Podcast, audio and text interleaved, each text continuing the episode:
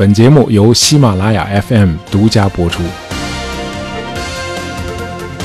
呃，我很喜欢看话剧啊，在我漫长的一生中，有三部话剧给我留下了极其深刻的印象啊，他们是《茶馆》《华变》还有《哥本哈根》。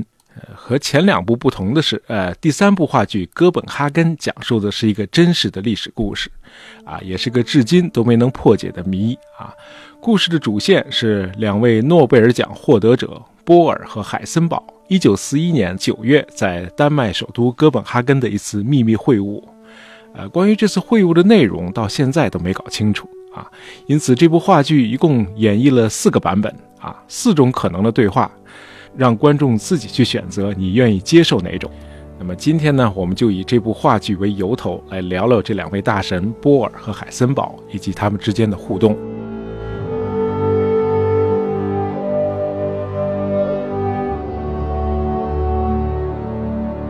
可以毫不夸张地说啊，波尔和海森堡这两个人的贡献啊，在人类历史上有着里程碑的意义。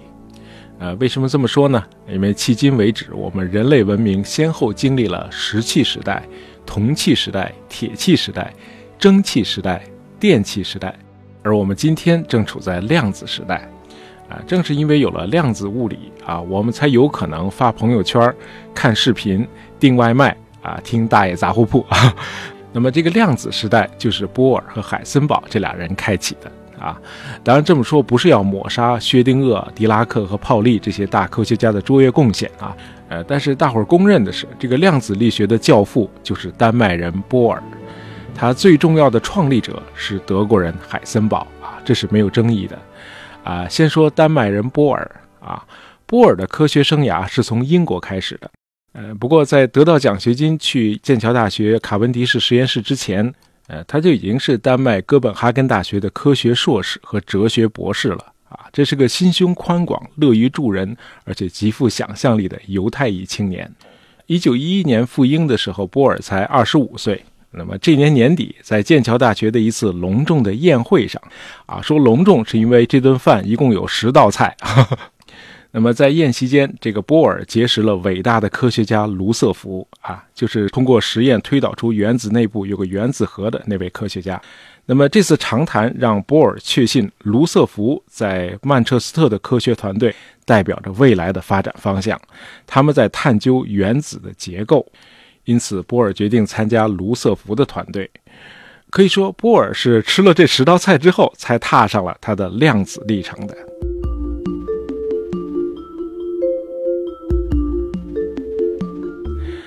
这个量子力学其实没有我们通常认为的那么神秘高深，呃，它起因于人们试图描绘原子以及原子的成分，因此它主要涉及的是微观世界啊，这就是卢瑟福团队的研究方向。那什么是量子呢？啊，这是一九零零年德国物理学家普朗克为了计算方便，他就假定物质释放或者吸收能量不是连续的，而是一份儿一份儿的。哎，这样才容易计算嘛，对吧？一份一份的，那每一份的最小值的能量就叫能量子，哎，这就是量子这个概念的由来。好，我们接着说波尔啊，在卢瑟福团队，波尔创造性的把普朗克的量子说和卢瑟福的原子核概念结合在一起，提出了他的原子模型。啊，简单的说，这个原子就像微观世界里的太阳系啊，原子核就好比是太阳。那么电子呢，就像行星一样，啊，沿着固定的轨道绕着原子核旋转。呃，当原子受到扰动的时候，这个电子就会加速运动，从而从原有的轨道跳跃到另外一个轨道上。而每一次这种轨道跃迁，啊，都能够释放或者吸收能量。哎，波尔的这个理论和当时的实验非常的吻合啊。那么这个理论虽然有局限性，哎，可在那个时代它是个了不起的突破。为此，波尔于1922年获得了诺贝尔物理学奖。呃，这个时候量子力学仍然处于萌芽状态啊，应该说还没从土里露出来呢。呃，他在学界是普遍不受认可的，尤其是老科学家们。包括那个提出量子概念的普朗克啊，他都强调他自己从事的是经典物理研究啊。所谓量子物理，完全是旁门左道啊。嗯，这原子你看也看不见，你摸也摸不着，你研究它有什么用啊？呃，尽管阻力重重，波尔却一直在坚持啊。要是没有他，这次伟大的科学革命很可能就胎死腹中了。啊，除了精妙的科学和哲学头脑，波尔还有一大堆过人之处。啊，比如真诚、友善和亲和力啊，波尔很善于发现和培养人才，无论在学术上还是在生活上，总是尽最大的努力去帮助那些科学新秀。到了一九二零年代，他周围已经汇聚了好几位年轻学者了。啊，这些年轻学者在大学里，他们都很崇敬自己的导师，而波尔从他们那里感受到的是浓浓的爱，哎，亲如一家。呃，如果说有一个日子标志着量子力学的诞生，那就是年轻的德国学者海森堡在一九二五年的一个假日。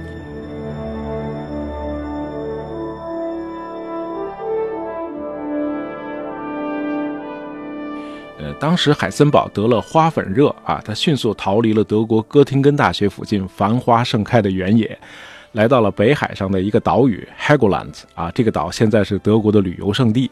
呃，就是在刚才说的这个哥廷根大学，海森堡和波尔首次会面了。呃，一九二二年，时年二十一岁的海森堡跟着自己的教授索莫菲，专程从慕尼黑来到了哥廷根大学，听波尔的一次演讲。这次演讲让年轻的海森堡对波尔肃然起敬，因为他以前从没见过哪位科学家有如此深厚的哲学素养。呃，五十年后，海森堡回忆说。伟大的丹麦物理学家波尔用他略带口音的德语，把他的思想娓娓道来，含义丰富，又不把话说满，听了让人非常的激动。海森堡说，那一整天他都过得非常的充实，因为在演讲中他提了一个富有挑战性的问题，波尔注意到了他。那么下午，波尔就约海森堡一起去郊外漫步。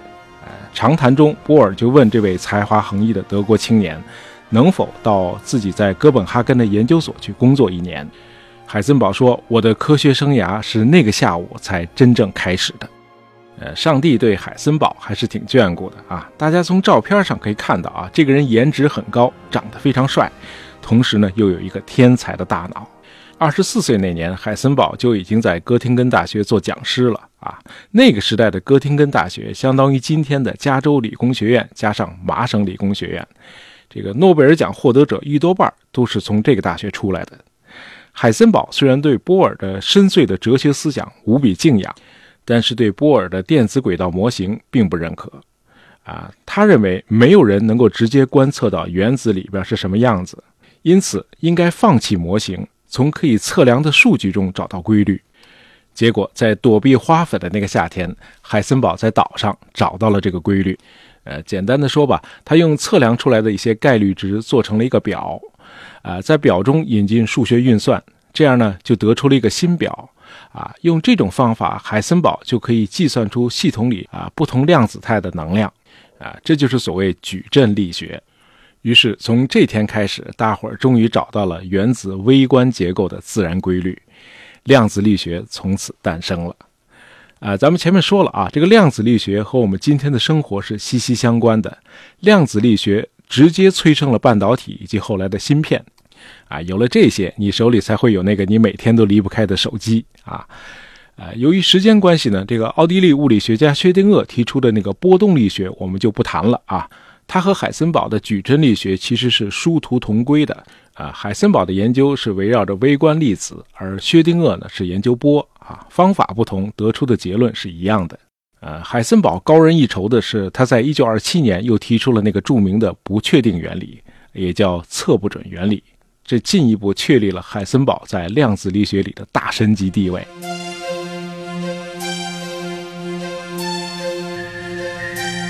呃，不确定性原理是什么意思呢？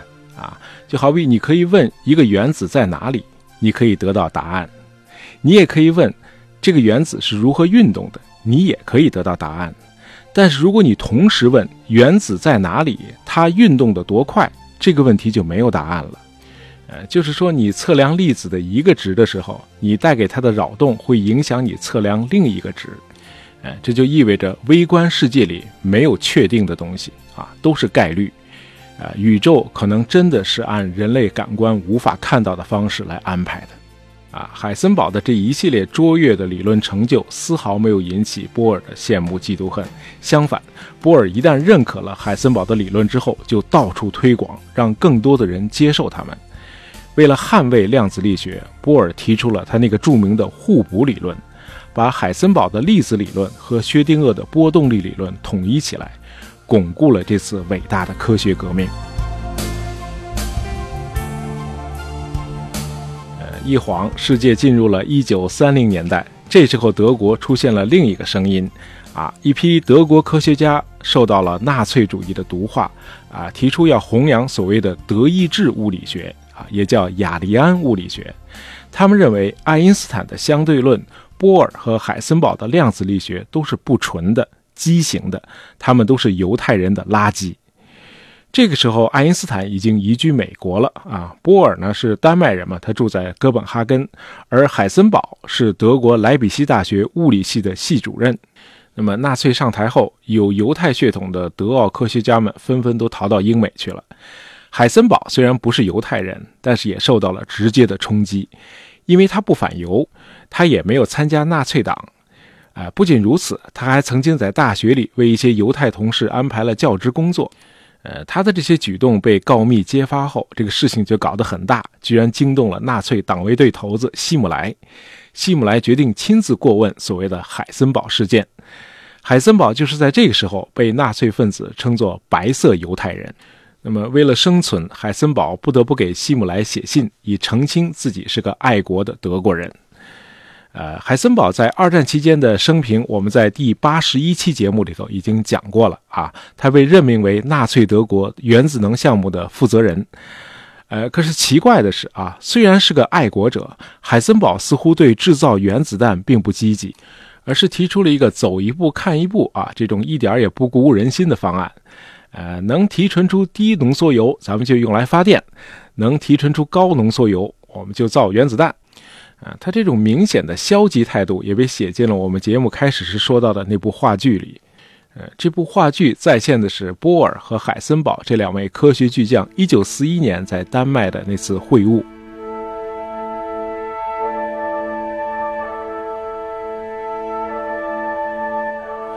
啊，1941年的丹麦已经在纳粹德国的铁蹄之下了啊，早就被德国占领了。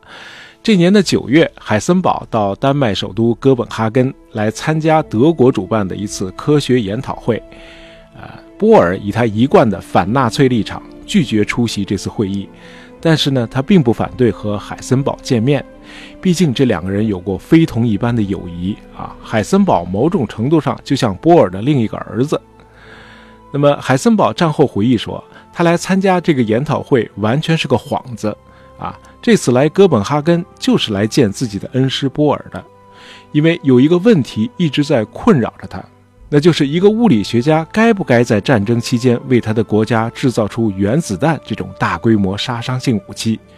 海森堡说，他想劝阻战争双方的科学家以技术和财政困难为借口，劝告本国政府放弃制造原子弹的计划。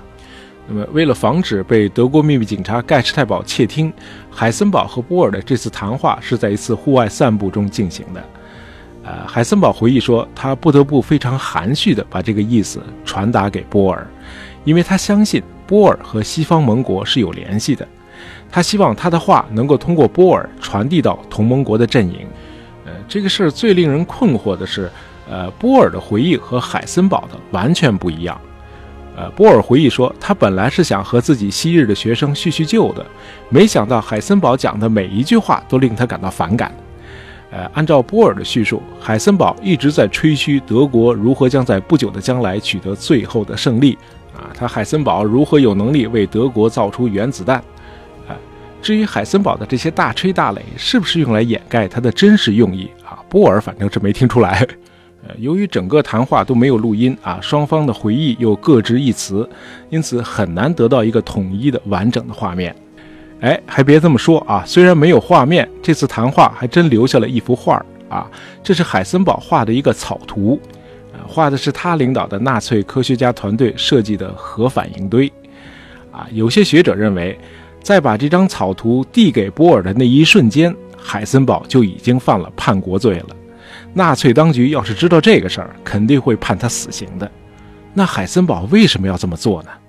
呃，也许就像话剧里表现的那样，他想明确地告诉波尔，他没有再造原子弹，这个反应堆是用来发电的。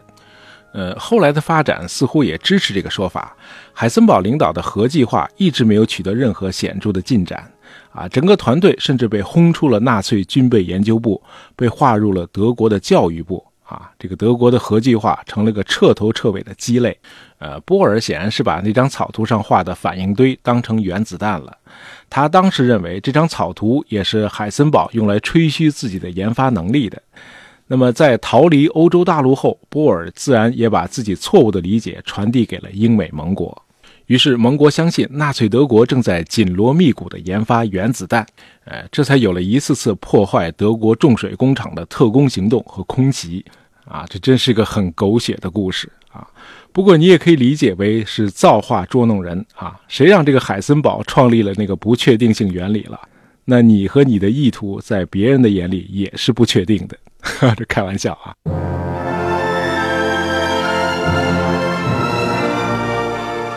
最后要补充的是，波尔和海森堡在战后又恢复了往日的友谊啊，两家人还经常互相走动。呃，波尔是一九六二年去世的。海森堡写了一个讣告，这里边有这样一句话：波尔对我们这个世纪的物理学和物理学家的影响超过了任何一个人，甚至超过了阿尔伯特·爱因斯坦。呃，海森堡是一九七六年去世的啊，他为战后重建联邦德国的科学研究事业做出了卓越贡献。呃，在美国出版的影响人类进程的一百个名人的排行榜中，海森堡名列第四十三位。好，今天的节目就到这儿啊。本期节目是由我们的听友兰亭点播的啊，希望你喜欢。啊，喜欢大爱杂货铺的朋友，不要忘了订阅我们的专辑。当然，也希望你能够在朋友圈里推荐一下我们的节目。感谢大家收听，咱们下期再见。